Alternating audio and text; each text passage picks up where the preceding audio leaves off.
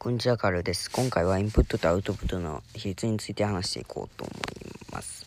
えー、まあもう、めんどくさいんで結論から言っちゃうと、インプットとアウトプットの比率は必ず1対1にしましょう。えー、今回はその理由、理由やまあ具体例などについても、えー、話していけたらなと思います。えー、まず、インプットとアウトプットの比率が1対1な理由は、えー、ズバリ、ノウハウコレクターになってしまうからです。なぜノウハウコレクターになってしまうかというと、インプットが多すぎると、えー、必然的にアウトプットをしなくなり、まあ、結果的にノウハウコレクターになってしまうんですよ。そもそもノウハウコレクターっていうのは、えーのえー、知識だけを持っていて行動しないことの人はあるそうです。つまり、えー、行動、つまりアウトプットをしない人は必然的に、まあ、アウトプットのし、アウトプットをしないことを、人のことを、えー、ノウハウコレクターと言います。でも、かといって、あの、アウトプットを3、インプットを1とかにしてると、まあ、絶対勝てないわけじゃないですか。あの、インプットと、あの、えっと、アウトプットを1対1にしてる人には。だって、あの、知識の量で負けちゃってるんですもん。そりゃそうです。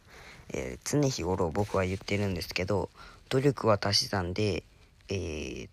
と、勉強は掛け算だって言ってるんですよ。つまり何が言いたいかっていうと、えー、勉強、べえー、行動しないと、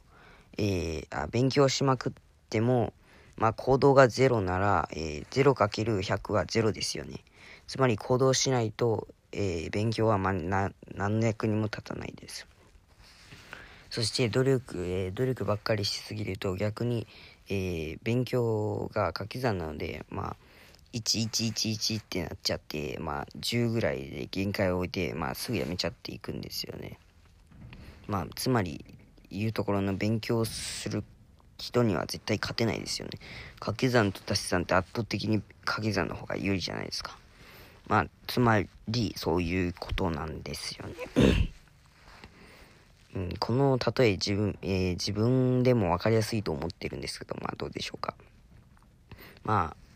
あ、もう分かりやすいと思ったら、まあ、コメントでも好き、うん、まあハートでも押していってください。そんなことは置いといてです。あの、えインプットとアウトプットって、まあちょっと難しいじゃないですか。まあその方法についても話していこうと思います。まずインプットの方法は、えー、ブログ記事や、まあ、このポッドキャスト、いや、うん、YouTube はちょっとどうか時間取られるので、まあ、あまり効率は悪く、良くないですよね。なので僕がおすすめするのは、えー、ブログ記事、ニュース記事や、えー、ポッドキャストなどがおすすめです。まあ、なぜこの2つがおすすめなのかというと、ブログ記事やニュース記事は、えー、単純に昔からあるので、コンテンツ量がたくさんありますよね。うーんと、ニュースピックスなどはニュース、えー、ニュース記事を集めるときはニュースピックスなどを使うといいですね。えー、毎日、ほぼ毎日更新、あ、ほんま、ほんまに、マジで毎日更新されるというか、まあ、いっぱい、えー、ユーザーが投稿してくれるんで、まあ、ある一定の人をフォローしておけば、まあ、大抵の情報は手に入るかなと思います。で、えー、っと、えー、ブログ記事を集めるには、えー、結論検索もありですね。何何か、えー、確実に調べたい情報っていうものがあれば、まあ、いいいいと思います。で、えー、次にポッドキャストです。ポッドキャストは、えー、できるだけ、あのーまあいろんな人を聞いた方がいいと思うんですけど、まあ、やっぱり声が合わない人とか、うん、まあいるわけですよね。まあなのでえー、っとまあ方法としてはコンテンツ量が、えー、つまり音声コンテンツの量が多い人例えば池谷さんや周平さんなどのまあ先行を言ってる人僕はあんまり多くないのでまあこんなこと言うのもあれですが、えっ、と、コンテンツ量が多い人を見ると、まあ、あの、無限に無限にとは言わないですけど、まあ、いっぱい出てくるわけですよね。そういう人たちを見ればまあ見ることを尽きることはあんまりないんじゃないかなと思います。で次にアウトプットの方ですね。あの結論は3つあ2つあって、えーと、と Twitter などで発信することと実際に行動することですね、えー、僕もよく知ってるんですがえー、っと手に入れた情報はすぐに、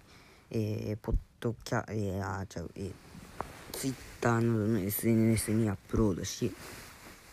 ます、えー、文章にするので結構、えー、理解度も自分の理解度も高めますし、えー、フォロワーも勝手に増えて、えー、それでこうフォロワーが勝手に増えていくので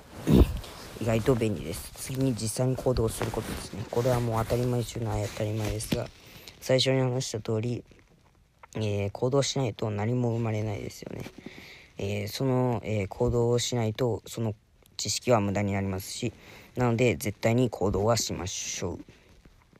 試してみてダメだなと思ったらまあやらんけでもいいし結構反応がいいというか稼げるというかまあよかったら、えー、またじ ずっと実践していくのもいいです ただ絶対に試しはしましょうこれだけは伝えたいことですえー、これ、えー、まとめると、えー、インプットとアウトプットの、えー、すみません、もう一回言わせてください。え まとめると、えインプットとアウトプットの比率は1対1にしましょう。えインプットの方法は、えブログ記事と、えー、と、ポッドキャストがおすすめです。アウトプットの方法は Twitter、ツイッターでの発信や、えー、行動です。行動は必ずしましょう。こういった感じのまとめになります。では、以上、カーラフでした。概要欄にツイッターが貼ってあるので、ぜひフォローしていってください。あと、おすすめの本も貼ってあり、そこから買うと僕にチャリンとお金が入ってくるので、見てみて気になったら買ってください。では、以上、カーラフでした。